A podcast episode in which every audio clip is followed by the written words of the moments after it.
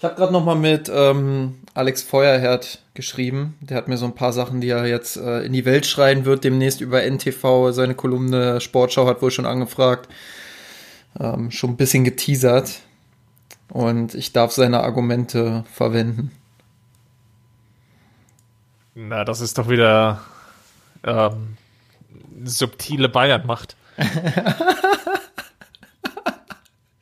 Ja, ist auch so. Also ganz ehrlich, da, da werden wieder äh, Bayern-Fans durch die Medien getrieben, die, die hier äh, ja alles gut reden und alles toll und dabei war das ein glasklarer Betrug. Das muss man mal ganz klar so sagen. Und ich sag dir ganz ehrlich, wir von mir San Rot, wir lassen uns das nicht gefallen. Wir nageln die Bayern weiter an die Wand. Mirsanrot.de Geschichten rund um den FC Bayern München.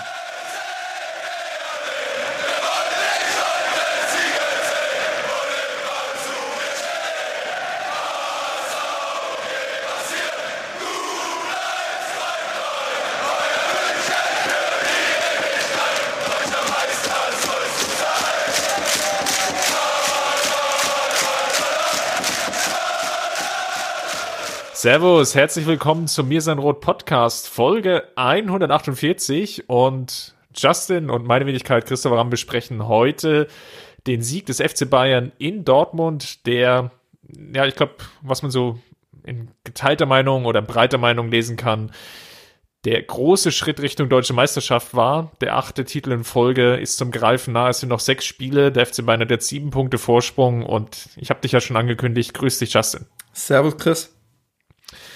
Genau, lass uns mal das Spiel heute besprechen. Das soll wirklich der Fokus sein. Wir hatten ja die Tage schon besprochen, noch ein paar weitere Aspekte mit aufgenommen rund um den FC Bayern. Heute soll wirklich das Topspiel im Mittelpunkt stehen. Und wir wollen das Ganze chronologisch abhandeln. Deswegen lass uns starten. Ich sehe drei Teile. Aufstellung, erste Halbzeit, zweite Halbzeit, so wie wir es auch im Block handhaben. Und hinten raus natürlich dann Dinge, die uns vielleicht aufgefallen sind, die wir jetzt in diesen Teilbereichen nicht so wirklich gut abhandeln können. Also, lass uns starten. Aufstellung. Der FC Bayern hatte ja im Endeffekt nur ein Fragezeichen. Ähm, wird Thiago fit oder nicht? Thiago ist nicht fit geworden, ist auch nicht mit nach Dortmund gereist. Demzufolge ja, war klar, glaube ich, dass die Aufstellung mehr oder weniger so ist ähm, wie am vergangenen Wochenende. Lediglich Serge Gnabry war, ja, hatte sich spielfit gemeldet für die Startelf und ist dann im Endeffekt ja, gestartet auf der linken Seite für Ivan Perisic. Ansonsten keine Überraschung.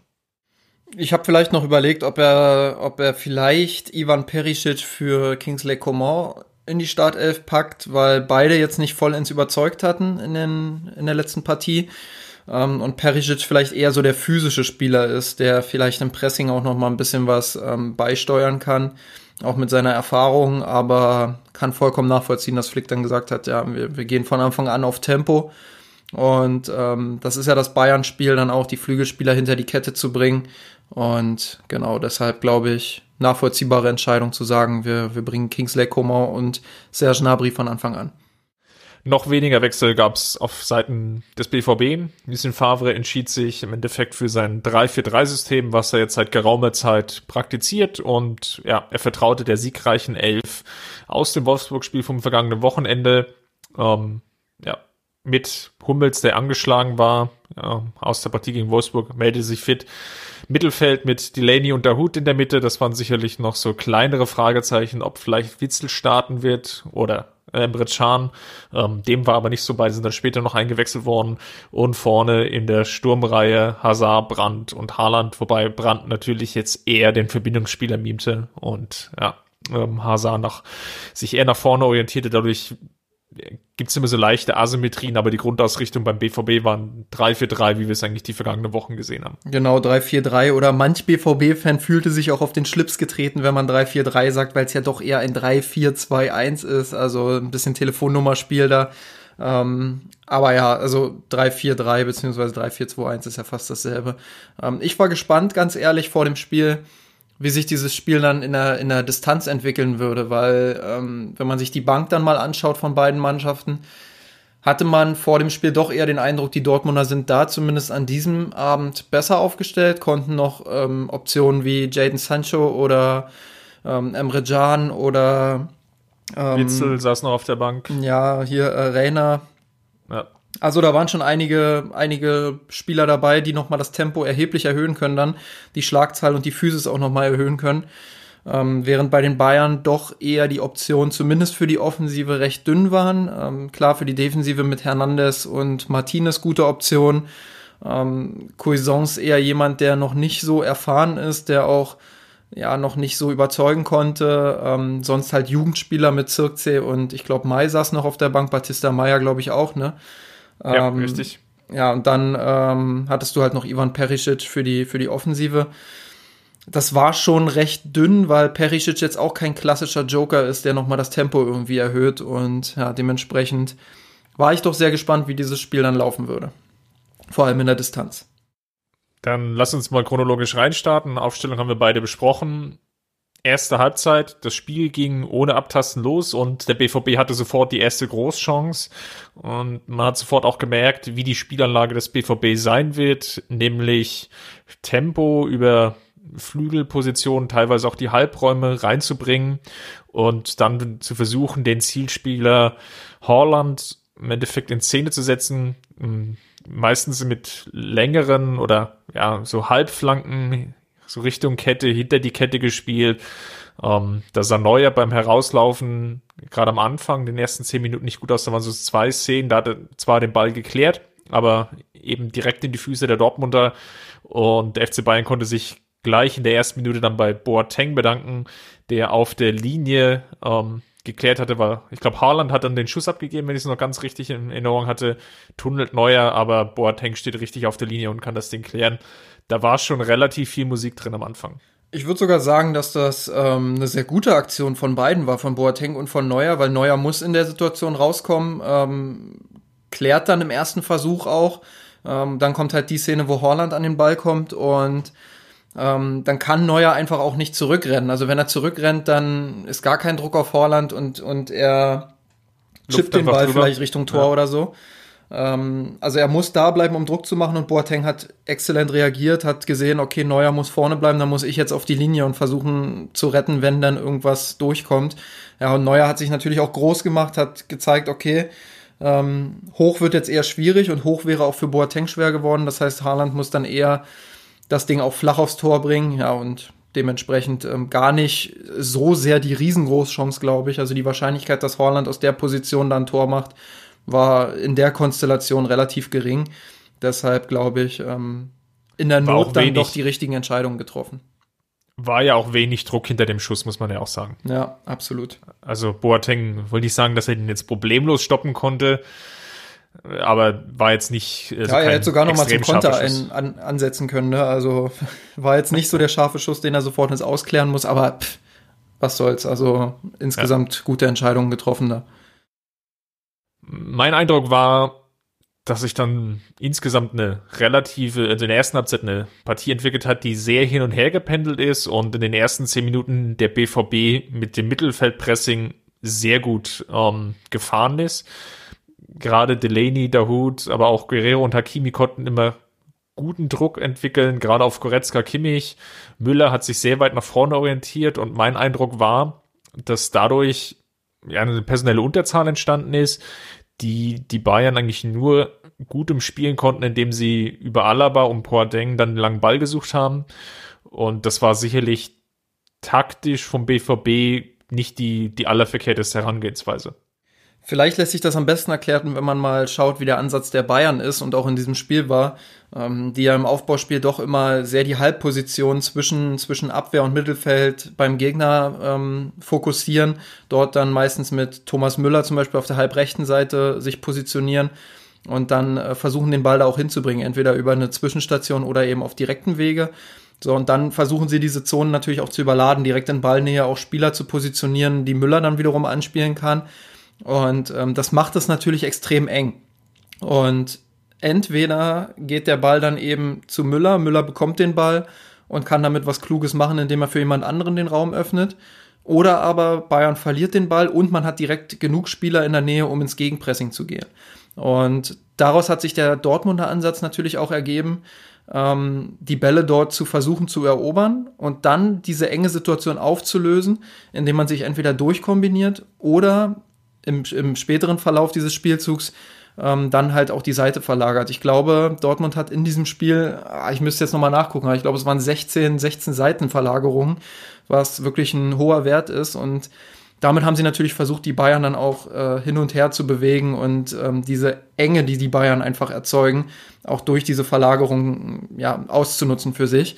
Ähm, man muss aber auch sagen, viele Chancen hat Dortmund sich daraus nicht erspielt. Einerseits vielleicht, weil ähm, irgendwie der letzte Ticken noch vorne fehlte, wie Mats Hummels sagen würde. Andererseits aber auch, weil ich wirklich auch ein sehr, sehr gutes und schnelles, kompaktes Verschieben der Bayern wahrgenommen habe. Also die wirklich auch schnell reagiert haben, sobald die Verlagerung erfolgt ist, die man ja eigentlich verhindern wollte, ähm, kam man auch ganz schnell wieder auf die andere Seite und konnte Druck auf den, auf den Gegner ausüben, beziehungsweise die Option, die dann der Flügelspieler durch den Raum hatte, ähm, gut zudecken. Und ja, da eine sehr gute Defensivleistung auf beiden Seiten, glaube ich dann. Aber es wird das gesamte Spiel prägen. Du hast es schon richtig formuliert. FC Bayern wiederum hat dann versucht, ähm, äh, generell bei Ballverlusten oder ja, ja, erzwungenen Fehlern, wie dem auch sei, ähm, selber sehr aggressiv ins Pressing zu gehen. Die Münchner standen insgesamt sehr hoch und ja, ich habe das auch beobachtet, dass man schon versucht hatte, dann auf der Ballseite dann versucht, auch mit einer größeren Spieleranzahl wirklich äh, in den Zweikampf zu gehen, den Dortmund-Aktionsradius klein zu halten. Daraus resultierten eben die von dir angesprochenen Verlagerungen. Da gab es so zwei, drei Szenen, auch gerade in der ersten Halbzeit, ähm, wo wirklich die Viererkette fast komplett auf der dann linken Bayern-Seite stand und ähm, Pavard als der äußerste Spieler wirklich eher so eine reine Mittelfeldposition hatte und dann gab es natürlich fast eine, eine halbe Seite, die dann offen war für den BVB, die das eben nicht so gut ausgespielt haben, um dann wirklich torgefährlich zu sein. Das wird sicherlich auch daran gelegen haben, weil der BVB, zumindestens war das mein Eindruck, in der ersten halben Stunde vielleicht dann das ganz große Risiko nicht gescheut hat. Also Hakimi und Guerrero, die ja als ja, Mittelfeldspieler ähm, im Endeffekt je nach Ballbesitz oder nicht Ballbesitz sich dann eben eher zurückfallen lassen haben in eine Fünferkette, ähm, um eine Fünferkette zu bilden, oder sich dann eben partiell nach vorne einzuschalten. Und ich glaube, gegen andere Gegner wären sie deutlich offensiver gewesen. Gegen FC Bayern haben sie sich dann, ich will nicht sagen zurückgehalten, aber die Vorstöße hielten sich doch in Grenzen.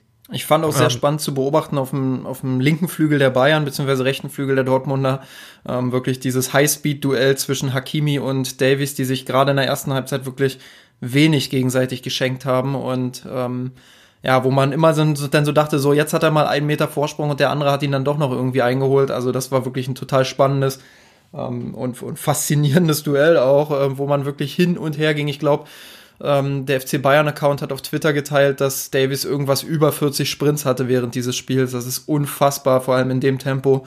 Boah, das ist ähm, unglaublich, was der Junge in, in einem Spiel abfackelt an, an Sprints und ähm, wie er auch teilweise dann nochmal die Gegner abläuft. Ja, das, das haben wir auch schon häufiger besprochen, aber das fand ich auf der Seite dann von beiden Spielern, vielleicht von Davies noch ein Stück mehr, äh, sehr, sehr beeindruckend und faszinierend. Ich würde mal sagen, nach 10, spätestens ab der 15 Minute ist dann die Partie Richtung FC Bayern gependelt. Ähm, die Ballbesitzphasen wurden länger, Dortmund stand dann tiefer konnte sich dann auch aus dem Pressing der Münchner nicht mehr so gezielt, kombinationssicher befreien. Ähm, ja, es gab diese Momente. Ähm, daraus entstanden dann auch halbwegs gefährliche Chancen, wie wir, glaube ich, gerade schon angedeutet und besprochen haben. Aber es gab eben auch viele einfache Ballgewinner für die Bayern. Und so war der Aktionsradius dann nicht mehr Mittelfeld, sondern eher ja, das, das Dortmunder Abwehrdrittel bis zweites Drittel. Ähm, aber das Spielgeschehen hat sich schon deutlich Richtung BVB-Hälfte verlagert. Und die Bayern hatten dann eben auch die erste Großchance auf ihrer Seite, nämlich als es mal gelungen ist, über Müller und Koman ähm, wirklich runterzubrechen auf die Grundlinie, ähm, von da den Ball wiederum nach innen zu bringen. Und Gnabry hatte dann die Abschlusschance, ähm, besiegt Birki, allerdings war Piszczek auch auf der Linie, also auch der BVB konnte eine Klärung auf der Linie verbuchen. Und ja, somit blieb es beim 0 zu 0, aber da haben die Münchner mal angedeutet, wie das Grundkonzept im Endeffekt ähm, hätte aussehen sollen. Es ist aber selbst in diesen guten Phasen, wo der FC Bayern ähm, optisch auch die Überlegenheit hatte, selten gelungen, wirklich, so wie in dieser einen Szene, auf die Grundlinie durchzubrechen, was sicherlich auch daran lag, dass Pavard und, also Pavard sehr extrem sich auf die Defensive konzentriert hatte und Davis jetzt auch nicht das ganz große Risiko gegangen ist, zumindest in der ersten Halbzeit. Ja, genau. Also vor allem Pavard doch sehr, sehr konservativ gespielt, was auch gut war, weil er, weil er dadurch dann eben auf der rechten Seite, beziehungsweise Dortmunds linker Seite, ähm, wenig zugelassen hat, fand ich. Also da haben Boateng und Pavard einen richtig guten Job gemacht. Ich habe ja vorm Spiel noch so ein bisschen die Bedenken geäußert, dass das vielleicht die schwache Seite der Bayern sein könnte. Aber äh, wenn ich das jetzt richtig in Erinnerung habe, ist da nicht viel angebrannt über deren Seite und ähm, da auf jeden Fall ein Kompliment erstmal dafür, wie, wie stabil die Bayern hinten gestanden haben. Ich glaube, das war dann auch ein Faktor, warum das Spiel nach 15 Minuten so in Richtung Bayern gefallen ist. Klar, die Bayern hatten hin und wieder auch mal einen Ballverlust drin, das hat sich dann aber minimiert, weil sie in den Flow gekommen sind, weil sie die Halbposition, die ich vorhin beschrieben habe, dann auch besser gefunden haben, ähm, weil sie, wenn sie mal den Ball verloren haben, dann auch gut ins Gegenpressing gekommen sind und auch über ihre, ihre Ballgewinne dann ähm, gute Umschaltsituationen erzwingen konnten. Ähm, wie du richtig gesagt hast, leider konnten sie nur wenig wirklich zu Ende spielen, was dann wiederum daran lag, dass Dortmund auch unfassbar gut verteidigt hat, immer wieder noch einen Fuß dazwischen bekommen hat, auch Hummels wieder unfassbar viel äh, abgelaufen, na abgelaufen eher nicht, aber, aber Zweikämpfe halt äh, geholt und gewonnen. Also das war schon ähm, eine sehr beeindruckende Defensivleistung von beiden Mannschaften. Ja, und ähm, im Ansatz beide Mannschaften auch wirklich gut im Offensivspiel, wie gewohnt, aber ähm, dass sie dann wirklich sich relativ wenig klare Chancen herausspielen, das war schon bemerkenswert und denke ich das größte Lob auch für beide Defensivreihen. Ich glaube, was dem FC Bayern gut gelungen ist im Vergleich jetzt zu den anderen beiden Dortmund-Gegnern zuvor, Wolfsburg und Schalke, ähm, Brand aus dem Spiel zu nehmen. Das war, glaube ich, ein ganz wichtiger Punkt oder Ansatz, den sich Flick überlegt hat. Ähm, also Brand wurde sehr hochgepresst. Ähm, Brand hat ja oft, wenn er Mittelfeld spielt, neigt er dazu, den, den Ball mit dem Rücken ähm, zum gegnerischen Tor anzunehmen und erlaubt einem natürlich dadurch dann auch relativ nah dran zu stehen. Ähm, Vorteil war an der Stelle nahe Deckung, aggressives Pressing auf ihn. Er konnte sich nicht so schnell drehen, in die Bewegung kommen, ähm, seine Übersicht ausspielen, auch sein gutes Passspiel, ähm, kam dann auch selbst nicht ins Dribbling und war zumindest in der ersten Halbzeit, oder er hatte nur die eine Halbzeit gespielt, aber war da nicht der Faktor äh, wie in den Spielen zuvor. Und das ist relativ gut gelungen. Auf der anderen Seite wiederum hat man durchaus, glaube ich, auch gesehen, dass Haaland wirklich ein sehr großes ähm, Sturmtalent ist, hat sowohl Boateng als auch Alaba wirklich sehr, sehr stark beschäftigt. Ähm, Gerade immer wieder die Läufe in die Tiefe. Ähm, da war viel Arbeit auch ähm, für, für beide Innenverteidiger zu tun und ähm, da ging es auch sehr körperlich zu. Haaland hat ja auch für sein ja, relativ junges Alter mit 19 doch schon einen beachtlichen Körper. Und man hat da schon gemerkt, dass da sich da wirklich ein Duell entwickelt auf sehr, sehr hohem Niveau. Absolut. Und ich glaube aber auch an beiden Stürmern, also Robert Lewandowski und ähm, Erling Haaland, kann man ganz gut erklären, wie stabil beide Mannschaften doch in, in diese Partie gegangen sind und doch während der Partie waren. Ähm, klar, Robert Lewandowski hatte irgendwas mit fünf Abschlüssen am Ende, vier davon wurden aber geblockt. Ähm, Holland hatte jetzt auch nicht so viele Riesenchancen und Riesenmöglichkeiten, ähm, die er hätte nutzen können. Und ich glaube, daran kann man ganz gut erklären, äh, dass beide Mannschaften es gut geschafft haben, die Wege dann zu den Zielspielern eben auch, auch abzuschneiden. Und ja, dementsprechend ähm, eine kleine Überraschung für mich. Ich hätte eher damit gerechnet, dass das am Ende irgendwie so ein, so ein 2-2, 2-1, 3-2 wird wieder, ähm, wo beide Defensivreihen doch ordentlich ins Schwitzen kommen. Aber im Endeffekt hat sich ein Spiel ergeben, ähm, was wirklich von taktischer Genauigkeit auch geprägt war und äh, wo beide Mannschaften wirklich nicht allzu viele entscheidende Fehler gemacht haben. Und ähm, Borussia Dortmund hatte irgendwie eine Passquote von 85 Prozent, Bayern eine Passquote von 86 Prozent. Also das, das war schon sehr, sehr hohes Niveau und ein sehr hochklassiges Fußballspiel, insbesondere in der ersten Halbzeit da. Sehr schön.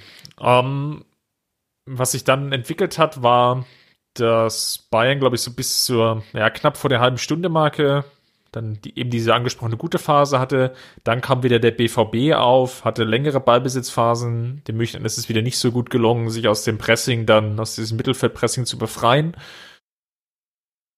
Schlussendlich ist es dann doch gekippt ähm, in den letzten fünf, sechs Minuten ähm, der ersten Halbzeit. Hast du irgendwas wahrgenommen, warum das Pendel sich dann auf einmal nochmal so schlagartig gedreht hatte, nachdem Dortmund mit der Halbstunde-Marke wieder am Drücker war und ja, diese eine ja, Szene, die ja auf Twitter schon sehr, sehr groß gelobt wurde, ähm, immer wieder hervorgeholt wird, wo Haaland sich durchdribbelt, Alaba zu früh in den Zweikampf geht und wo Davis dann von hinten ihn dann noch abläuft, dann sicherlich auch zumindest im Ansatz her die, die größeren Möglichkeiten hatte. Ähm, aber warum kippt es dann doch wieder Richtung Bayern so in den letzten fünf, sechs Minuten?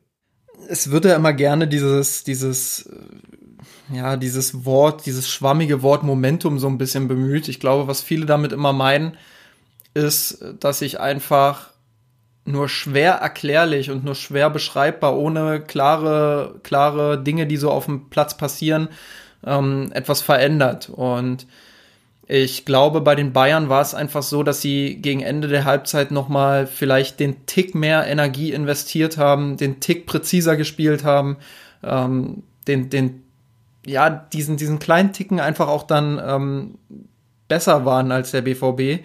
Ähm, es war nun mal ein Spiel auf Augenhöhe und ich würde sogar widersprechen und sagen, ähm, da gab es gar nicht so die extrem klaren Szenen, wo man sagt, da war jetzt die Mannschaft am Drücker, da war jetzt die Mannschaft am Drücker. Es gibt schon diese Phase in der Mitte der ersten Halbzeit, wo die Bayern den Tick besser waren, den Tick sauberer in ihrem Spiel, den Tick sauberer auch in ihrem Defensivverhalten, ähm, wo sie dann Dortmund auch ein bisschen hinten reindrücken konnten zeitweise. Aber insgesamt war es doch ein Spiel auf Augenhöhe, ähm, wo man genau wusste, da wird, da wird vielleicht eine krude Szene das Spiel irgendwie entscheiden.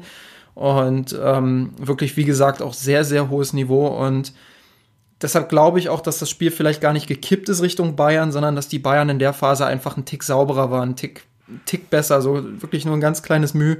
Und dass das dann eben diese Wirkung hatte, ähm, dass man das Gefühl hatte, jetzt sind die Bayern aber doch eher am Drücker als der BVB. Und ähm, ich glaube, das sind ganz normale Prozesse innerhalb eines Spiels.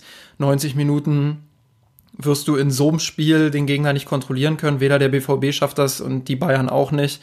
Und ja, dementsprechend glaube ich, gab es gar nicht so diesen, diesen einen Moment, wo man dran festmachen kann, dass es jetzt besser wurde diesen Mühegenauigkeit, der lässt sich am ehesten sicherlich beim 1 zu 0 durch Kimmich ablesen, als es eben im Zentrum dieser Zone 14 diese kleine Kombination gab über Kimmich, Müller, Koman, Kimmich, der dann zum Abschluss kommt. In der Szene davor, der, der BVB macht das Feld unglaublich eng. Um, ähm, nichtsdestotrotz gelingt es den Bayern, sich da zumindest halbwegs durchzukombinieren, ohne natürlich jetzt wirklich signifikanten Raumgewinn zu erzielen. Ich glaube auch eher, dass das Ansinnen von Kimmich war, da irgendwie so den, den durchsteckenden Pass zu suchen, der dann irgendwie Gnabry oder Lewandowski dann in Szene setzt. Und ja, er, er bekommt dann den Ball halt von Koman zurück und sieht vielleicht aus dem Augenwinkel oder im Nachhinein äh, wurde es ja auch schön ähm, von Thomas Müller hat es, glaube ich, bestätigt, oder was Kimmich, ähm, einer von beiden jedenfalls im Interview, danach gesagt, ja, das war schon eine taktische Vorgabe, ähm, die im Videostudium aufgefallen ist, dass Birki häufiger vorm Tor steht. Macht natürlich auch Sinn, weil er, ähm, ich glaube, Thomas Müller hat dann gesagt, den Winkel halt verkürzen will, weil er nicht der allergrößte ist. Gleichzeitig natürlich auch, wenn so dieser durchsteckende Pass kommt, er dann eben schnell genug rausrennt und dann den Abschluss verhindert, beziehungsweise den Winkel dann sehr, sehr schwierig macht für den ähm, Stürmer oder denjenigen Bayern-Spieler, der dann zum Abschluss kommt. Und dann setzt eben Kimmich zu diesem Lupfer an und der segelt halt hinter Birki in den Winkel. Ist natürlich ein Traumtor. Auf der anderen Seite, ja, so einer fällt, also der, der entscheidet schlussendlich das Spiel, klar, aber so einen trifft er halt auch nicht, ähm, ich sag mal, in jeder Woche, wenn das Spiel jetzt ähm, zehnmal hintereinander stattfinden würde. ja, vielleicht sogar bei, bei 20 Mal nicht. Ähm, aber in der Entstehung des Tores einfach auch dieses typische Flick-Bayern-Spiel, was ich vorhin erklärt habe. Ich habe es vorhin anhand der Halbposition erklärt. Hier war es jetzt mal im Zentrum. Ähm, wirklich viele Spieler, die da zwischen den Linien, also zwischen Abwehrkette des BVB und Mittelfeldkette des BVB positioniert sind. Dann kriegt Davies im, im Halbraum den Ball, wird nicht richtig attackiert vom BVB. Das ist vielleicht so ein, so ein Ding, was man dem BVB dann ankreiden kann. Und dann weiß Davies einfach, ich kann dieses Risiko gehen. Ich kann jetzt in diese extrem enge Zone, du hast es ja auch gesagt, Dortmund stand da extrem kompakt auch. Da kann ich den Pass jetzt reinspielen, weil ich genau weiß, entweder kommt er an und wir haben eine gute Situation dann, weil die Spieler auch technisch stark genug sind, um sich daraus zu befreien.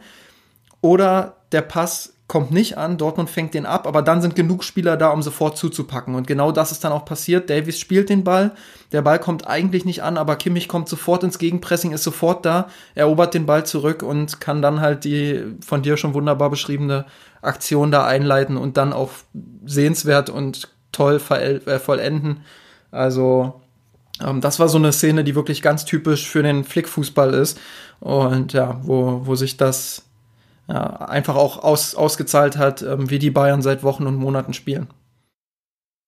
Ja, ich habe gerade noch mal ähm, mir das Tor angeschaut. Da stehen wirklich fünf BVB-Spieler rund um diesen Halbkreis. Und wenn das sogar noch größer sieht, dann, dann sehe ich, glaube ich, acht Spieler plus Torwart. Also da war eigentlich kein Raum und, und Kimmich macht halt genau das Richtige in dieser Szene. Und das ist dann eben auch der, der entscheidende Unterschied in dieser Partie. Die Münchner gehen in Führung, gehen, glaube ich, in die Kabine und jetzt war der Druck natürlich für Dortmund sehr hoch. Ähm, es war ja im Vorfeld viel davon geschrieben worden, dass Dortmund im Endeffekt die Partie gewinnen muss, wenn sie wirklich nochmal Druck machen wollen auf den FC Bayern. Das waren vier Punkte ähm, Vorsprung vor der Partie ähm, plus die bessere Tordifferenz. BVB hätte gewinnen müssen, um wirklich Druck zu machen angesichts des schwereren Restprogramms. Will ich sagen, dass Dortmund dann den, den großen Vorteil gehabt hätte. Bayern hat es dann immer noch in eigenen Hand gehabt aber es war vom Vorfeld klar, der BVB muss diese Partie gewinnen. Bayern hätte sicherlich mit einem Unentschieden sehr gut leben können, ähm, zumal die Verfolger dahinter ja auch ähm, gepatzt haben. Von daher war jetzt der Druck in der zweiten Halbzeit extrem hoch auf den BVB und mich hat es überrascht, dass Favre schon zu früh reagiert. Weiß nicht, wie du das gesehen hast, aber die Einwechslung von Chan und von Sancho direkt zur Pause fand ich etwas überraschend. Dass Delaney und Brandt rausgegangen sind, hatte ich auch so leichte Fragezeichen. Wir nehmen jetzt Mittwochmorgen auf. Ich habe jetzt noch nichts gehört davon, dass irgendwie einer der beiden angeschlagen gewesen ist. Ähm, ich finde gerade Delaney hat kein schlechtes Spiel gemacht. Ähm, Brand wurde, wie schon erwähnt, von den Bayern, glaube ich, taktisch sehr gut rausgenommen aus der Partie. Ich hätte da aber vielleicht noch mal etwas andere Umstellung erwartet ähm, seitens Favre und nicht diesen ganz radikalen Wechsel. Gerade Brand, äh, wie vorhin schon erwähnt, war ja wirklich in den letzten zwei Spielen wirklich in, in bestechender Form. Ja, aber die Bayern haben ihn wirklich, und das hast du ja vorhin auch ge gesagt, ähm, im Griff gehabt. Und klar kann man immer darauf spekulieren, dass Brandt vielleicht diesen einen Moment dann doch noch hat, weil er einfach auch so ein besonderer Fußballer ist. Aber ähm, wie die Bayern ihn da im Schach gehalten haben, das war schon stark und ich kann mir gut vorstellen, dass äh, Favre dann gesagt hat, okay, dann bringe ich jetzt eben Sancho und weiß, der hat Tempo, der hat nochmal richtig PS auf der Straße und kann da vielleicht noch ein bisschen mehr anrichten als, als Brandt, der zwar auch jetzt nicht langsam ist, der aber nicht dieser typische Tempo-Dribbler ist, sondern eher über seine Kombinationen und seine Technik kommt, ähm, vielleicht auch über seine, über seine guten Laufwege und seine Abschlussstärke. Und Sancho dann doch eher der, der hinter die Kette startet und dort nochmal für Unruhe sorgen kann. Favre hat ja auch gesehen, dass es gerade über die Seitenverlagerung mitunter ganz gute Ansätze gab. Ähm, vielleicht hat er sich da erhofft, dass man Sancho mal in so eine, in so eine 1 gegen 1 Situation schicken kann. Ähm, den Wechsel fand ich nachvollziehbar. Ja, Delaney, muss ich jetzt ehrlich zugeben, hatte ich nicht so auf dem Schirm jetzt, wie der die erste Halbzeit bestritten hat, kann ich nur schwerlich bewerten, weil da mein Beobachtungsfokus nicht drauf lag. Ähm, kann aber schon den Gedanken nachvollziehen, da jetzt mit Emre Can nochmal einen Spieler zu bringen, der vielleicht noch physischer ist, der ähm, eine Mannschaft auch mitreißen kann mit seiner Art und ja, der auch nochmal Dynamik nach vorn vielleicht entwickelt, weil er, weil er mit seinen kleinen Dribblings und mit seiner Abschlussstärke ähm, natürlich auch nochmal ein Element reinbringt, ja, was, was gerade gegen Mannschaften, die eben hinten so stabil stehen wie die Bayern in diesem Spiel, ähm, kann es natürlich auch mal sein, dass man darauf hofft, dass vielleicht einer aus der zweiten Reihe reingeht und da ist Emre Can natürlich immer für einen gut. Nichtsdestotrotz, der FC Bayern blieb am Drücker. Es war ich will jetzt sagen, so eine Reihe von Halbchancen, die sich dann immer wieder ergeben haben. In der zweiten Halbzeit zum Anfang noch etwas stärker. Ähm, dann eine längere Phase, wo es dann eigentlich kaum Möglichkeiten gab und es, es häufig am letzten Pass gescheitert ist. Es wirkte aber so, als wenn die Münchner das dann erstmal relativ ruhig kontrollieren. Und der BVB hatte mit den Umstellungen, die Favre oder mit dem personellen Wechsel die, die vorgenommen worden sind, sich, glaube ich, nicht so einen großen Gefallen getan. Ähm, anders formuliert, die Wechsel sind in der Anfangsviertelstunde der zweiten Halbzeit eher verpufft, nicht wirklich aufgefallen. Und man hatte so den Moment verpasst, wo der BVB wirklich so das das Gefühl entwickeln konnte oder vermitteln konnte, besser gesagt, also für die Zuschauer, dass sie das Spiel jetzt wirklich gewinnen wollen. Ähm, dass sie jetzt nochmal mit einem Elan rangehen, sondern es wirkte eigentlich so wie so nahtloser Übergang. Die Bayern führen, waren dann die ein, zwei, drei Minuten nach dem Führungstreffer dann auch die bessere Mannschaft. Und das hat sich dann auch in die zweite Halbzeit übertragen. Wie gesagt, personellen Wechsel sind verpufft. Und ich will nicht sagen, dass es dahin plätscherte, aber es war so, dass man eher das Gefühl hatte beim Zuschauen, okay, jetzt, wenn sie es halt cleverer ausspielen, die Münchner, dann haben sie nochmal die Torchance und machen vielleicht dann auch das zweite und dann ist die Partie gegessen. Ähm, mir fehlte da wirklich so der Ansatz beim BVB, ähm, wie der FC Bayern bespielt werden sollte. Kann ja mal so ein bisschen Einblicke auch in unser Slack-Leben äh, geben, wo ich ja eifrig mitgezählt habe, wie viele Angriffe die Bayern eigentlich verschenkt haben. Ich habe mich furchtbar aufgeregt darüber, weil ich genau wusste, ähm, Dortmund hat die Qualität, noch die eine Szene vielleicht zu bekommen, wo sie den Ausgleich dann machen. Und du hast es gesagt, in der zweiten Halbzeit gab es eine Reihe von Möglichkeiten. Ich war am Ende, glaube ich, bei sechs, die ich mitgezählt hatte alleine, ähm, wo die Bayern einfach das schludrig zu Ende gespielt haben, wo sie teilweise drei gegen drei Situationen hatten im Konter, ähm, wo sie es einfach nicht geschafft haben, das Ding dann, das Ding dann auch so auszuspielen, ähm, dass sie noch das 2 zu 0 machen und den Deckel dann wirklich auch drauf machen auf die Kiste. Ähm, das hat mich unfassbar geärgert und da frage ich mich wirklich, warum kriegen die Bayern das nicht hin? Aus solchen, insbesondere eben aus solchen Umschaltsituationen, wo man den Raum hat, daraus dann was zu machen. Und da ist man ähm, nur in diesem Bereich ist man einfach Meilen hinter der Qualität eines BVB oder eine auch eines Raber Leipzig und ähm, die sind für mich wirklich in, in Kontersituationen immer so effizient, auch gegen, gegen andere Teams dann, wo ich mich frage, warum kriegen die Bayern das nicht hin, solche Kontersituationen dann auch mal auszuspielen, ähm, auch häufiger mal effizient auszuspielen und den Deckel dann einfach auch drauf zu machen. Und ja, da, da habe ich mich sehr geärgert drüber, weil ich eben die Befürchtung hatte, und das habe ich ja vorm Spiel, beziehungsweise meine Gefühle vorm Spiel vorhin auch schon wiedergegeben, ähm, dass, dass Dortmund eher gegen Ende nochmal das Tempo anziehen kann als die Bayern. Und ja, da hätte ich mir gewünscht, dass man früher das 2-0 macht und ähm, dass dann eben nicht nur die Wechsel des BVB verpuffen, äh, sondern auch die Schlussphase. Ja, dann kam eben diese eine Szene, die jetzt im Nachgang, ich will nicht sagen, die ganze Diskussion über das Spiel überlagert, aber doch schon den großen Raum einnimmt. Und äh, wir haben vorher, äh, bevor wir den Podcast jetzt gestartet haben, auch auf Twitter nochmal gefragt, dass ihr uns ähm, gerne Fragen schickt. Ein Teil haben wir davon schon indirekt beantwortet. Ähm, aber Hannes Schwab fragte uns, ja, war das jetzt Elfmeter? Er spielt an auf die eine Szene in der 58. Minute, als sich der BVB das erste Mal, glaube ich, in der zweiten Halbzeit wirklich auch spielerisch befreien konnte, als das Pressing der Bayern dann nicht mehr gegriffen hat. Boateng im Strafraum ausrutscht, dadurch Holland den nötigen Raum gibt, dass er zum Drehschuss ansetzen kann. Boateng liegt, dreht sich weg, ähm, bekommt aber den Ball an den Oberarm und der Ball geht ins Seiten aus. Ansonsten wäre er zumindest aufs Tor gegangen, aber reingegangen ist ja, jetzt schwer zu bewerten im Nachhinein. Ähm, dann ging es relativ schnell weiter mit der Ecke, die dann der BVB ausgeführt hat. Wenig Diskussion.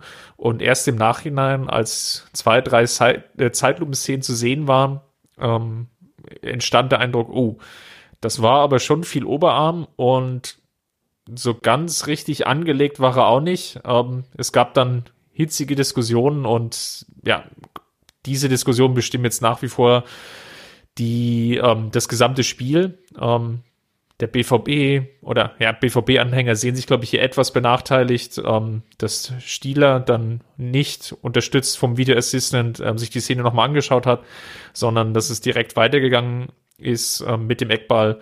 Wie siehst du denn, war es Elfmeter oder nicht? Mein erster Eindruck war, dass es eine sehr komplexe Entscheidung ist. Weil ähm, du hast es ja richtig beschrieben. Natürlich ist da viel Oberarm dabei und ähm, selbstverständlich vergrößert er damit auch ähm, die Fläche und selbstverständlich ist das auch entscheidend dafür, dass der Ball nicht aufs Tor geht. Aber ich war doch einigermaßen überrascht darüber, wie, wie, mit welcher Klarheit dann auch diese Diskussion beispielsweise auf Twitter geführt wurde und mit welcher Selbstverständlichkeit dort auch teilweise behauptet wurde, auch von vielen Journalisten. Ähm, ja, das war ein glasklarer Elfmeter und der hat äh, Dortmund um den Ausgleich gebracht und ähm, klare Fehlentscheidung äh, vom Schiedsrichter, wo ich denke, ganz so einfach ist es dann eben doch nicht. Und ähm, weil ich selber aber auch nicht ähm, mich als den Experten für Schiedsrichterentscheidungen hinstellen möchte, weil ich da einfach immer wieder auch merke, wenn ich, wenn ich das verfolge, dass ich doch relativ viele Dinge auch falsch einschätze, habe ich dann jemanden gefragt, wo ich weiß, okay, der kann das besser. Und das ist Alex Feuerherd von Colinas Erben. Und ähm, den habe ich heute früh gefragt, wie er denn die Sache einschätzt. Und der hat mir gesagt, dass das so eine, so eine Art klassischer Zeitlupenelfmeter ist. Was meint er damit? Ähm, du hast es auch schon gesagt, in der Realgeschwindigkeit hat das wirklich niemand mitbekommen. Und man hat es ja auch daran gesehen, dass es keine Proteste gab.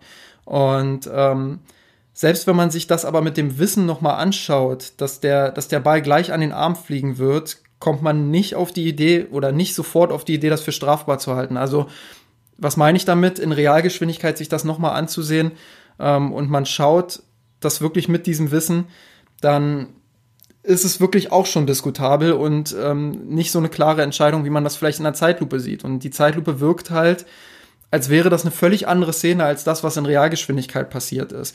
Und ähm, ja, deshalb ähm, ist das einfach auch extrem schwer zu bewerten. Und wenn man jetzt die Intention von Boateng noch mit reinnimmt, dann ist natürlich auch die Frage, ähm, warum bewegt er sich so? Und ich, ich persönlich, das war mein erster Eindruck, ähm, würde ihm unterstellen, dass er sich wegdrehen wollte, weil er sieht, dass gleich der Schuss auf sein Gesicht zufliegt, beziehungsweise auf seinen Körper. Und wenn man sich wegdreht, dann will ich mal denjenigen sehen, der den Ball, der den Arm wirklich am Körper festgeklebt hat und sich dabei umdreht.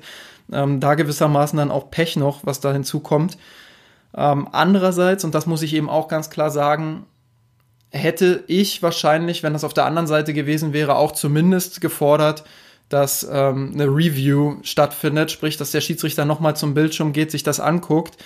Ähm, und da meinte Alex Feuerherd auch so dass eine, dass eine Review eben gut gewesen wäre, nochmal zu schauen, wie war das jetzt in Realgeschwindigkeit vor allem auch. Die Schiedsrichter sind dann auch angehalten beim Handspiel, sich das in Realgeschwindigkeit nochmal anzugucken. Ähm, ja, aber er meinte, ähm, dass auch Schiedsrichter eben keine, keine anderen Sehgewohnheiten haben als der durchschnittliche, durchschnittliche TV-Zuschauer.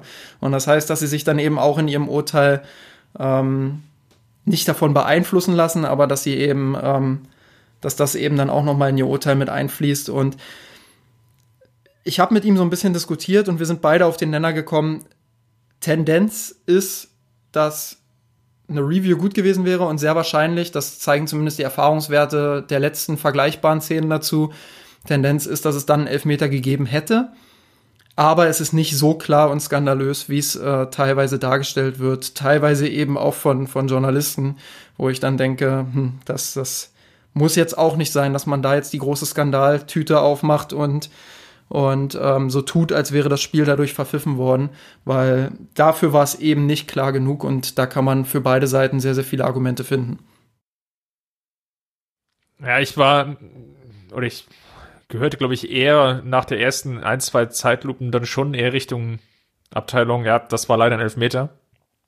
Ähm, es, es sieht ja wirklich sehr komisch aus und natürlich betont es auch die, wie, wie du es ja gerade schon beschrieben hast, die Zeitlupe, diese, diesen Effekt nochmal sehr, sehr stark. Ja? Und gerade auch dieses Wissen, oh, der kommt jetzt an den Oberarm und du siehst halt so die ein, zwei Bilder davor, weil Zeitlupe ist ja auch nichts anderes als eine Abfolge von einzelnen Bildern, die sehr verlangsamt dargestellt werden. Dann verstärkt es natürlich nochmal den Eindruck. Naja, so ganz sauber sieht das halt nicht aus. Und ähm, ich gebe dir völlig recht und Alex hat natürlich auch den, den Punkt, in der Realgeschwindigkeit fällt das halt niemanden auf, weil das dann wirklich so eine fließende Bewegung ist. Aber in dieser Zeitlupe entsteht eben dieser andere Eindruck. Und deswegen kann ich schon nachvollziehen, dass, ähm, dass man da sagt, hm, also ganz rund wirkt das hier definitiv nicht. Und ich würde jetzt für meine Perspektive sagen, das ist so ein klassischer Kann-Elfmeter. Da kann sich niemand auf Seiten des FC Bayern beschweren, ähm, wenn es den Pfiff gibt. Auf der anderen Seite gibt es auch durchaus Argumente, warum es eben nur ein Kann-Elfmeter und kein Muss-Elfmeter ist. Ähm, von daher sicherlich Glück gehabt, ähm, dass es da den Pfiff nicht gegeben hat. Und auf der anderen Seite würde ich jetzt sagen, aber auch das jetzt nicht zu hoch hängen. Ähm, die Partie ist jetzt nicht durch diese eine Szene entschieden worden sondern es gab noch genügend andere Möglichkeiten, ähm, für den BVB, sich noch weitere Chancen herauszuspielen. Deswegen, ich kann die Argumentation und den Frust da nachvollziehen. Der ist aber dann auch sehr getrübt von dem Bild, glaube ich, dass es halt sonst wenigere Möglichkeiten gab. Hätte der BVB ähm, sich jetzt 10, 20 hochkarätige Torchancen herausgespielt, dann wäre, glaube ich, über den Elfmeter gar nicht so sehr diskutiert worden, sondern ähm, das brennt sich jetzt gerade darauf ein oder das wird jetzt mit diesem Brennglas beobachtet, diese Szene, ähm, weil es dann in der zweiten Halbzeit und ähm, ja, dann wenig weitere Möglichkeiten gab. Deswegen liegt, glaube ich, aus meiner Perspektive der Fokus jetzt auch so stark darauf. Ich vergleiche das auch immer ganz gerne mit so Szenen, die wir auch schon häufig gesehen haben. Ich erinnere mich da mal, glaube ich, ich glaube, Mitchell Weiser war es bei Leverkusen, ähm, wo der Ball dann in den Strafraum fliegt und ein Spieler ähm, hochspringt zum Kopfball, die Arme mitnimmt und was nun mal beim Kopfball völlig normal ist und dann köpft der Gegenspieler den Ball eben an den Arm. Und weil es so aussieht, als, oder weil er auch faktisch die Fläche damit vergrößert, aber eigentlich kann er ja nirgendwo anders hin mit den Armen, ähm, wird dann, wird dann Elfmeter gepfiffen. Man kann auch zum Beispiel so eine Szene nehmen wie äh, David Alaba damals äh, gegen Real Madrid, 2012 war das, ähm, als er wegrutscht im Strafraum und der Ball an seine Hand geht und dann auch Elfmeter gepfiffen wird ähm, und Alaba damals diese bittere Karte auch kassiert. Ähm, das sind so Szenen, da kann man vortrefflich drüber diskutieren und sagen, okay, vielleicht ist das Tendenz Elfmeter. Und ich bin auch dabei und sage, 55, äh, 60 Prozent in der, in der Entscheidung würde ich vielleicht auf Elfmeter gehen. Aber es sind eben nicht 100 Prozent. Und das ist eben nicht diese Klarheit, die teilweise vermittelt wird, wo dann wirklich von einer glasklaren Fehlentscheidung gesprochen wird. Das sehe ich einfach nicht. Und ähm, da frage ich mich dann auch, mit welchem Selbstbewusstsein viele Fans ähm, ja ich weiß nicht, sich selbst vielleicht auch als Schiedsrichter-Experten inszenieren und, und da dann äh, von einer klaren Entscheidung oder von einer klaren Fehlentscheidung sprechen. Und ähm, das hat mich so ein bisschen gewundert, sage ich mal. Ähm, andererseits kann der FC Bayern, und das hast du ja auch vortrefflich so ähm, ausformuliert, kann er sich nicht beschweren, wenn da wirklich dann auf Elfmeter entschieden wird. Das ist so eine, so eine vielleicht 60-40 Entscheidung. Die Szene war aber dann der Auftakt für eine stärkere Phase, vielleicht sogar die stärkste Phase des BVB. Um, das waren so gute zehn Minuten, dem es dem FC Bayern dann nicht mehr gelungen ist, sich dann wirklich zu befreien, in der auch das Pressing der Münchner dann meisten Tick zu spät war. Man merkte doch, dass Gnabry, auch vor allem Coman, natürlich sehr müde wurden. Um, der BVB das dann leichter umspielen konnte. Im Mittelfeld Kimmich und Goretzka vielleicht den Hauch zu viel gezockt haben, ähm, dann schon früh versucht haben, den Zweikampf zu führen, ohne dass es jetzt wirklich triftige Gründe dafür gab. Und der BVB konnte das dann besser umspielen. Aber wie gerade schon erwähnt, es entwickelte sich dann eher eine optische Überlegenheit, ohne dass sich Dortmund dann wirklich Chancen herausspielen konnte. Es verlagerte sich einfach das Geschehen mehr Richtung FC Bayern. Und das ging so ungefähr bis zur 70., 72. Minute, nämlich dann, als Erik Horland ausgewechselt werden musste. Ähm, verletzt ging es nicht mehr weiter und dann kam Renner. Und das war aus meiner Sicht, glaube ich, dann der größte Bruch in diesem, in dieser Partie, weil das Muster, das Dortmund vorhatte zu spielen, ging dann nicht mehr auf. Ähm, Favre versuchte dann über Hazard in der Sturmspitze mit einem anderen Spielertyp zwar, aber doch in einem ähnlichen Herangehensweise, ähm, ja, das Ganze aufzufangen. Das gelang nicht. Also der BVB hat da eben eine Schwachstelle, dass sie ja wirklich nur diesen einen Stürmer haben und ansonsten eher verkappte, verkappte Neuner. Summa summarum war das sicherlich dann, wie, wie schon erwähnt, der, der große Bruch. Ähm, hat er dann noch zwei, drei weitere Wechsel äh, vollführt, auch Götze noch gebracht. Aber es war wirklich aus meiner Sicht dann der, der spielentscheidende Wechsel und ähm, es fehlte dann auch wirklich so dieser Druckmoment, wo man wirklich das Gefühl hat, jetzt ähm, kippt das Ganze nochmal Richtung BVB. Absolut, also ohne den Zielspieler Haaland äh, war es dann, ja, war es dann vorbei, will ich nicht sagen, aber war schon deutlich schwieriger, sich dann auch Chancen vorne rauszuspielen, weil er natürlich auch eine Präsenz hat, ähm, die gleich die Aufmerksamkeit von mindestens zwei Spielern erfordert und damit natürlich auch Räume für andere nochmal öffnet. Und so war es ein bisschen einfacher für die Bayern, die Angriffe des BVB dann auch zu stoppen und zu verteidigen. Ähm, ja, also hast du schon wunderbar gesagt. Und ich habe ja vorm Spiel dann auch die Befürchtung gehabt, dass es gegen Ende eher Richtung Dortmund kippt, weil die die bessere Bank haben. Aber was Borussia Dortmund eben nicht hat, ist ein zweiter Zielspieler da vorne. Ich glaube, wenn, wenn bei den Bayern Robert Lewandowski ausgefallen wäre, hätte man Zirkzee bringen können, der sicherlich nicht diese Erfahrung hat, nicht diese, nicht diese Klasse, die Lewandowski aktuell hat, keine Frage. Aber, ja, nicht die körperliche Präsenz, ja. Aber er hat, er hat schon eine Präsenz auf seine Art und Weise und er hat schon die Fähigkeit, dann da vorne auch weiter als Zielspieler das zu machen, was Lewandowski da vorne gemacht hätte und Spieler an sich zu binden. Und das fehlt dem BVB eben komplett. Also das war vielleicht die eine Position, auf der ähm, der FC Bayern besser aufgestellt äh, gewesen wäre, wenn es denn zu so einer Situation gekommen wäre. Ja, für den BVB dann natürlich Pech, dass ausgerechnet Horland dann runter muss. Ähm, ja, aber ich weiß nicht, ob es dann tatsächlich so gewesen wäre, dass, dass Dortmund ähm, nochmal entscheidend hätte draufpacken können in der, in der Schlussphase. Dafür haben die Bayern sich dann in der Folge auch, glaube ich, zu gut gefangen. Es war dann das, was am Stammtisch immer gerne so als Abnutzungskampf beschrieben wird. Also man hat gemerkt, beide Mannschaften haben dann ordentlich Körner gelassen. Ähm, Schlüsselspieler beider Mannschaften waren irgendwie platt. Und dann ging es halt vor allem über die Mentalität und gerade Spieler wie Thomas Müller, die ja unermüdlich dann laufen. Ähm, Davies habe ich vorhin auch schon gesagt mit seinen 42 Sprints oder was das waren. Ähm, Kimmich fast 14 Kilometer in dem Spiel gelaufen. Ja, also das ähm, war der höchste Wert eines Bayern-Spielers seit sechs, sieben Jahren. Hm, das war unfassbar. Also das war wirklich dann auch eine mentale, eine mental sehr anspruchsvolle Leistung der Bayern. Ähm, und wie sie das dann wirklich dann auch runtergekämpft haben, das muss man dann auch so sagen, ähm, war, hat auch Eindruck bei mir hinterlassen, obwohl es dann eben spielerisch nicht mehr so sauber war und man schon gemerkt hat, boah, das, das wird jetzt echt nochmal hart die letzten Minuten. Gut, dann würde ich sagen, machen wir fast den Deckel drauf auf die Partie. Wie gesagt, Konter wurden dann nicht mehr so gut ausgespielt auf Seiten der Bayern. Den Dortmundern ist dann nichts mehr eingefallen. Sie hatten zwar dann noch gute Kombinationsmöglichkeiten im Halbraum, ähm, die der FC Bayern angeboten hat, aber es fehlte dann der vorletzte, letzte Pass, um sich dann wirklich Torchancen zu erspielen. Ähm, mit der Hereinnahme dann von Hernandez und Martinez in der 85. bzw. 87. Minute gab es dann nochmal frische körperliche Präsenz auf Seiten des FC Bayern und die Münchner waren dann fast noch klarer in ihren Abschlussaktionen. Ähm, Lewandowski hat ja auch nochmal den Pfosten getroffen, leicht abgefälscht von Mats Hummels. Und am Ende, ich, ja, kann man schon sagen, dass es ein verdienter Sieg war, wobei es am, am Ende eigentlich so eine Partie war, so typisches Spitzenspiel, wie man es früher kannte, was 0 zu 0 ausgeht. Ähm, jetzt durch diesen einen genialen Moment von Kimmich eben entschieden wurde. Und die Tür ist jetzt ganz weit auf Richtung achte deutsche Meisterschaft in Folge.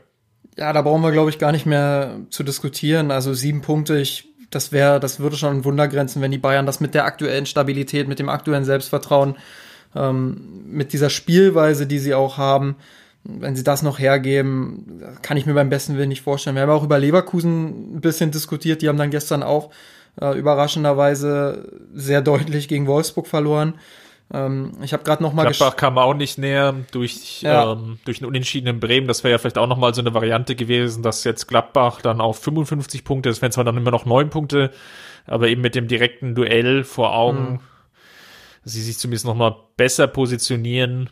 Ja, also ich glaube, aus, aus neutraler Bundesliga-Perspektive ist das Ding jetzt, ist das Ding jetzt durch, auch wenn die Bayern das natürlich noch zu Ende spielen müssen, keine Frage, aber ich kann mir nicht vorstellen, dass sie das noch aus der Hand geben. Ich meine, im Worst Case könnten sie sich wirklich noch erlauben, gegen Leverkusen und Gladbach jetzt zu verlieren, was ich absolut nicht kommen sehe, dass sie gegen beide Mannschaften wieder verlieren.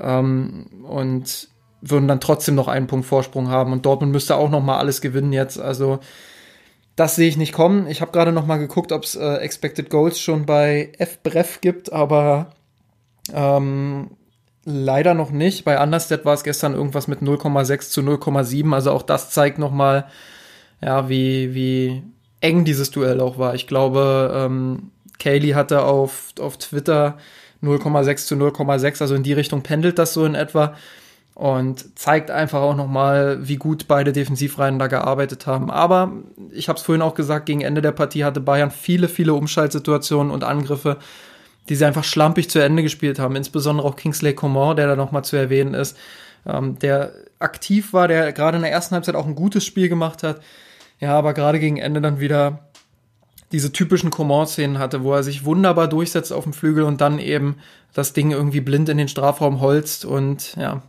die letzte Aktion ähm, dann eben nicht gelingt. Aber er war nicht der Einzige, wie gesagt, die Bayern hatten da sechs, sieben Szenen in der zweiten Halbzeit, ja, wo, sie, wo sie hätten mehr draus machen müssen und den Deckel drauf machen müssen. Vielleicht noch einen Satz zur Tabellenkonstellation, was man natürlich jetzt nicht vergessen darf. Leipzig kann wieder aufschließen. Wir nehmen jetzt vor dem Leipzig-Spiel auf. Ähm, wenn Leipzig jetzt punktgleich mit Dortmund ist, darf man natürlich auch nicht vergessen, dass beide ja auch noch ein direktes Duell haben. Also selbst wenn der FC Bayern jetzt ähm, Punkte nochmal liegen lässt, gibt's immer noch das direkte Duell und wenn das irgendwie unentschieden ausgeht oder nur ein Sieger hat, also es braucht viel Konstellation jetzt, dass der FC Bayern das jetzt noch herschenkt. Ähm, nichtsdestotrotz das nächste Spiel ist dann immer das schwerste. Ähm, vielleicht nochmal eine Frage von Twitter aufgreifen. Max W. hat uns gefragt, glaubst du, dass Flick jetzt rotieren muss? Es war ja ein unglaublich physisches Spiel, ja. ähm, sehr, sehr anstrengend. Jetzt kommt die Partie gegen Düsseldorf, die sich jetzt nicht in allerbester Verfassung gezeigt haben in den letzten Wochen, nicht so stabil. Siehst du jetzt die Möglichkeit für Flick, dass er mal die Rotationsmaschine wirklich anwirft? Absolut muss er auch machen. Also nicht nur, weil es eben wirklich ein sehr intensives Spiel war und die Spieler jetzt erstmal drei Tage in die Eistonne müssen, sondern ähm, ganz einfach auch deshalb, weil er natürlich auch einen Kader haushalten muss und äh, Befindlichkeiten auch ähm, aufnehmen muss und beruhigen muss. Und ja, da, da kann ich mir schon vorstellen, dass ein Martinez von Anfang an spielt. Ähm, vielleicht, vielleicht gibt er sogar, das würde mich sehr freuen, äh, Joshua Zirkzee mal eine Chance von Anfang an. Aber ähm, ich glaube, Lewandowski ist, ist ja so eine körperliche Maschine, ähm, dass auf der Position dann eher nicht rotiert wird. Perisic wird definitiv von Anfang an spielen. Ähm, ja, vielleicht. Thiago, wenn er wieder fit ist, vielleicht für Goretzka oder vielleicht für Kimmich, der, wie schon angesprochen, sehr, sehr viel arbeiten musste. Äh, vielleicht spielt auch Cuisance mal von Anfang an. Also ich kann mir da viel vorstellen.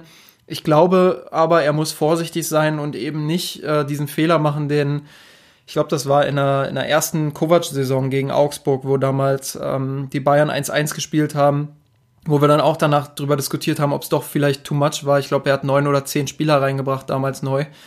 Ähm, ich glaube, sowas kann Flick eher nicht bringen, aber wenn er so auf drei, vier, fünf Positionen rotiert, eher drei, vier, dann, dann sollte das schon passen. Ja, genau. Ich sehe in jedem Mannschaftsteil vielleicht einen Wechsel, vielleicht zwei. Ähm, das ist so das, was ich mir wirklich vorstellen kann. Ähm, ich sehe Hernandez vielleicht mal als Startelf-Kandidaten für ja. Boateng, der jetzt zweimal angeschlagen ausgewechselt werden musste. Ich sehe im Mittelfeld natürlich, wenn Thiago wieder fit ist, da einen Startelf-Einsatz, ähm, eher für Kimmich oder Goretzka, je nachdem, ähm, wer die Partie vielleicht besser überstanden hat. Und natürlich in der vorderen Sturmreihe hast du Perisic schon angesprochen. Vielleicht riskiert Flick auch noch mal was und bringt Zirkze ähm, würde ich jetzt erstmal abwarten, wie sich jetzt auch das, das Training entwickelt. Aber ja, ich sehe es ähnlich wie du und das ist die Frage von Max, glaube ich, wirklich beantwortet. Es ist jetzt eine der wirklich sinnvollen Chancen, dann mal zu rotieren. Ähm, das Heimspiel gegen Düsseldorf muss gewonnen werden, ähm, auch mit zwei, drei personellen Wechseln und von daher macht das jetzt definitiv dann Sinn. Ja. Dann leiten wir mal so langsam über in unsere beliebt-berüchtigte Kategorie Gewinner und Verlierer der Woche. Und ähm, ich will nicht sagen, dass es von jeder Woche oder von Woche zu Woche schwerer wird, aber es ist ja eigentlich so. Wer war denn der Gewinner für dich in dieser Partie? Ich habe auf Twitter geschrieben, dass Müller mein Man of the Match war. Neben Müller aber trotzdem nicht, weil ich einfach eine Agenda für Boateng öffnen möchte. Ähm, Nachdem wir ihn so oft schlecht geredet haben im Podcast. Ja, also wir haben ihn natürlich auch damals, äh, als er, als er noch in seiner Schlendrian-Phase, die zwei Jahre lang war, ähm, haben wir ihn natürlich auch häufig kritisiert und haben auch mal die Frage gestellt, ähm, ob es denn das jetzt war. Und ich habe auch so ein bisschen hinterfragt, ob er es nochmal schaffen würde. Habe aber immer auch die Option offen gelassen, und das möchte ich an der Stelle auch nochmal betonen, dass ich ihm durchaus zutraue, dass er nochmal äh, mit dem richtigen Trainer vielleicht äh, nochmal einen Sprung macht, wo er der Mannschaft richtig helfen kann. Und ich freue mich einfach so unglaublich für ihn, dass er jetzt ähm, in diese Stammspielerrolle reingewachsen ist und so krasse Leistungen einfach auch abliefert. Ich meine, der hat da nicht gegen irgendwen gespielt, der hat in der ersten Halbzeit gegen, häufig gegen Julian Brandt gespielt, ähm, ja, gegen Guerrero, der in absoluter Topform war, gegen dann auch Jaden Sancho, der reinkam. Also das waren schon äh, Granaten, die da auf ihn, auf ihn zugelaufen sind und was der für eine Leistung da wirklich abgerissen hat, äh, wie er seine Zweikämpfe gewonnen hat. Ich erinnere mich, ich glaube, das war in der ersten Halbzeit ähm, an den Konter von Dortmund, wo ich dachte, boah, jetzt sind sie mit vier Spielern durch und dann kriegt Boateng da seinen, seinen Fuß dazwischen. Ähm, absolut klasse, tolle Leistung im Aufbauspiel sowieso auch wieder. Vielleicht nicht mehr ganz so, ganz so genau und präzise im Minutentakt wie noch vor einigen Jahren, aber immer noch extrem wichtig. Wenn dann halt nur einer von zehn langen Bällen ankommt, dann ist das eben der eine, der entscheidend sein kann. Und ähm, ja, nichts als Liebe an der Stelle für, für diese Leistung und für den Sprung, den Boateng da gemacht hat. Das war wirklich, ähm, ihr merkt's ja selber, da, da gerate ich wirklich noch mal ins Schwärmen und ich freue mich einfach unfassbar, dass er, dass er diesen Sprung noch mal geschafft hat und dass es jetzt wirklich auch so aussieht, ähm, dass er nächste Saison immer noch bei den Bayern spielt und dann vielleicht auch einen würdigen Abschied bekommt. Ja, ich muss natürlich jetzt mit dem Torschützen gehen. Ich habe es ja im Spielbericht bei uns im Blog unter mir ist an rot.de schon getan, um, ähm, dass ich da Kimmich gewürdigt habe. Nicht so eine gute Leistung wie gegen Frankfurt. Um, ähm, da hattest du ihn ja, glaube ich, als Gewinner der Woche, wenn ich es noch richtig auf dem Schirm ja. habe.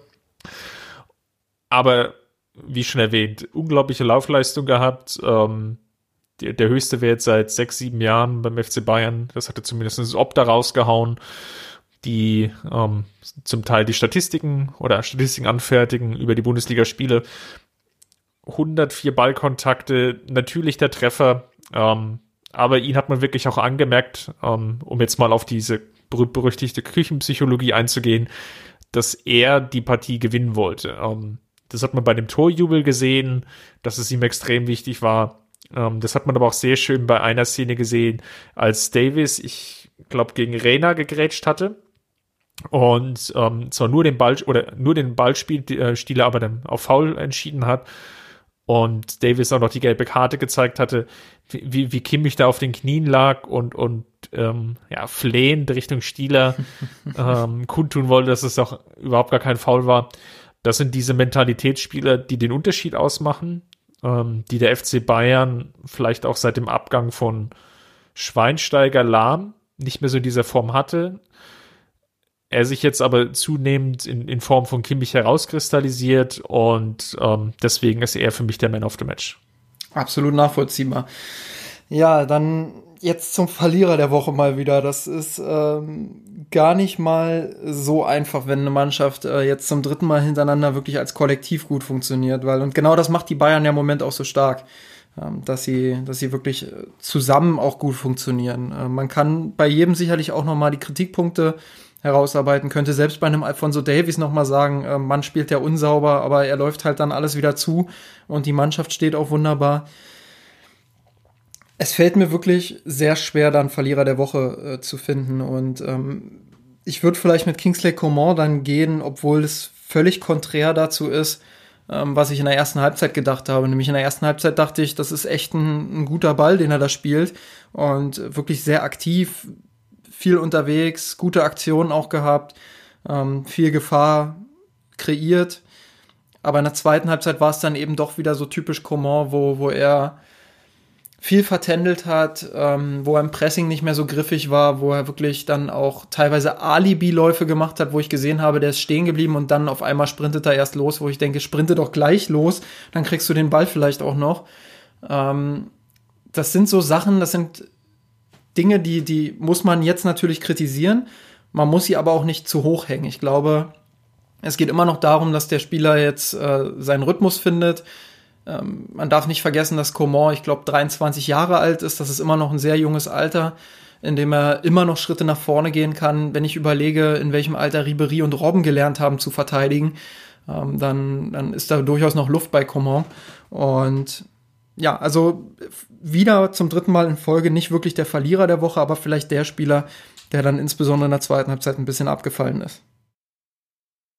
Ja, also völlig d'accord. Es ist super schwierig, auch diese Woche wieder ähm, oder in dieser Partie ein Spiel herauszupicken, wo man sagt, uh, da wäre aber noch mehr gegangen.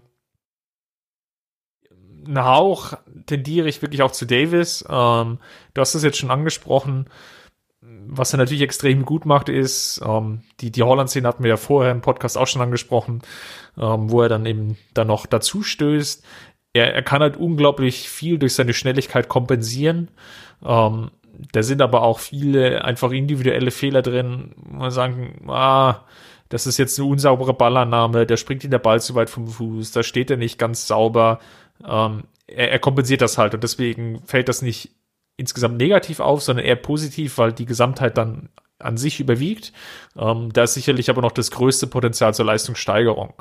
Ähm, mein zweiter Kandidat neben Davis ist dann auch auf der gleichen Seite Serge Gnabry, der sich auch schwer getan hat, ähm, natürlich auch angeschlagen in die Partie gegangen ist. Ich glaube, der hat wirklich auch auf die Zähne gebissen, ähm, sich da spielfit zu melden. Aber ähnlich wie Koman ist es beiden nicht so gut gelungen, sich wirklich durchzukombinieren. Und das ist nun mal ihre Hauptaufgabe dann als Flügelspieler und gerade auch in dem, wie das ähm, Spielsystem des FC Bayern angelegt ist, ähm, sich da durchzukombinieren. Und das ist beiden nicht gelungen. Und von daher kann man, wenn man da wirklich ähm, zwei Spieler herausgreifen will, natürlich sich jetzt auf diese beiden Flügelspieler fokussieren. Ja, das ist so ein, so ein Punkt auch, der sehr interessant ist, weil es natürlich ähm, das Spiel des FC Bayern auch ist, das darauf anzulegen, dass man auf den Flügelpositionen dann auch mal solche, solche Dribblings hat und Durchbrüche bekommt. Umso bemerkenswerter ist es, dass die Bayern eben nicht nur noch davon abhängig sind, sondern dass sie eben auch ähm, gute Kombinationen mit drin haben, wo sie dann eben nicht komplett in der Luft hängen, wenn die Flügelspieler mal nicht durchkommen. Ähm, das ist schon bemerkenswert, dass die Abhängigkeit da weniger geworden ist unter Hansi Flick. Aber ich gebe dir vollkommen recht, ähm, man erwartet natürlich von seinen Flügelspielern dann auch ein, ein Stück weit mehr. Sehr schön. Dann haben wir das Thema, glaube ich, auch abgehakt und jetzt sind wir viel, viel länger, als wir initial geplant haben, aber es gab auch doch eine Menge zu der Partie zu besprechen. Justin, vielen Dank. Immer dass du gern. uns wieder so mit Rat und Tat zur Seite gestanden hast hier in dem Podcast und mit deinen Analysen verzaubert hast. Jetzt übertreib's nicht. Falls es euch gefallen hat, hinterlasst uns natürlich gerne einen Kommentar im Blog unter mirsanrot.de. Ähm, da gab es jetzt auch schon eine rege Diskussion ähm, im Spielbericht, ähm, was alles aufgefallen ist und gerade in der Nachbetrachtung. Ähm, schaut da ruhig mal vorbei. Ansonsten gerne auch auf Twitter, Instagram oder bei Facebook in der Kommentarspalte. Wir nehmen natürlich die Kommentare, die ihr uns dort hinterlasst, gerne auf. Wenn ihr uns unterstützen wollt, ähm, gerne bei Patreon, wir sind rot.de ähm, und dort einfach auf den Link bei Patreon klicken oder einfach patreon.com und dort slash mir sind rot.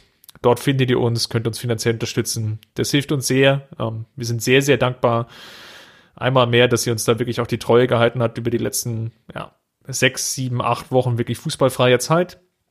Und wir freuen uns deswegen, dass wir glaube ich, schon wieder, Justin. Wir haben es wieder mal nicht abgesprochen und ja, kurz nach dem Düsseldorf-Spiel dann wieder hören und dann ebenfalls wieder mit einer Analyse. Ähm, da werden wir dann auch auf die Fragen nochmal eingehen, die eher etwas allgemeinerer Natur waren. Ähm, heute war der Fokus wirklich nochmal auf das BVB-Spiel ähm, auf dem Pressico, wie ich es genannt hatte. Du hattest es äh, mit der Knüller. Ähm. So hatte, glaube ich, auch noch jeder so sein, sein Wortspiel drin. Und von daher vielen Dank, Justin, und danke fürs Zuhören. Macht's gut, Servus. Alles Gute. Wir haben den Kampf gewonnen, den Tod kommen, der Haien hat's gemacht. Ich hab geträumt von dir, von unserer Weltpläne. Wir haben den Kampf gewonnen, den Tod erkommen, der Haien hat's gemacht. Ich hab geträumt von dir, von unserer Weltpläne. Wir haben den Kampf gewonnen, den Tod erkommen,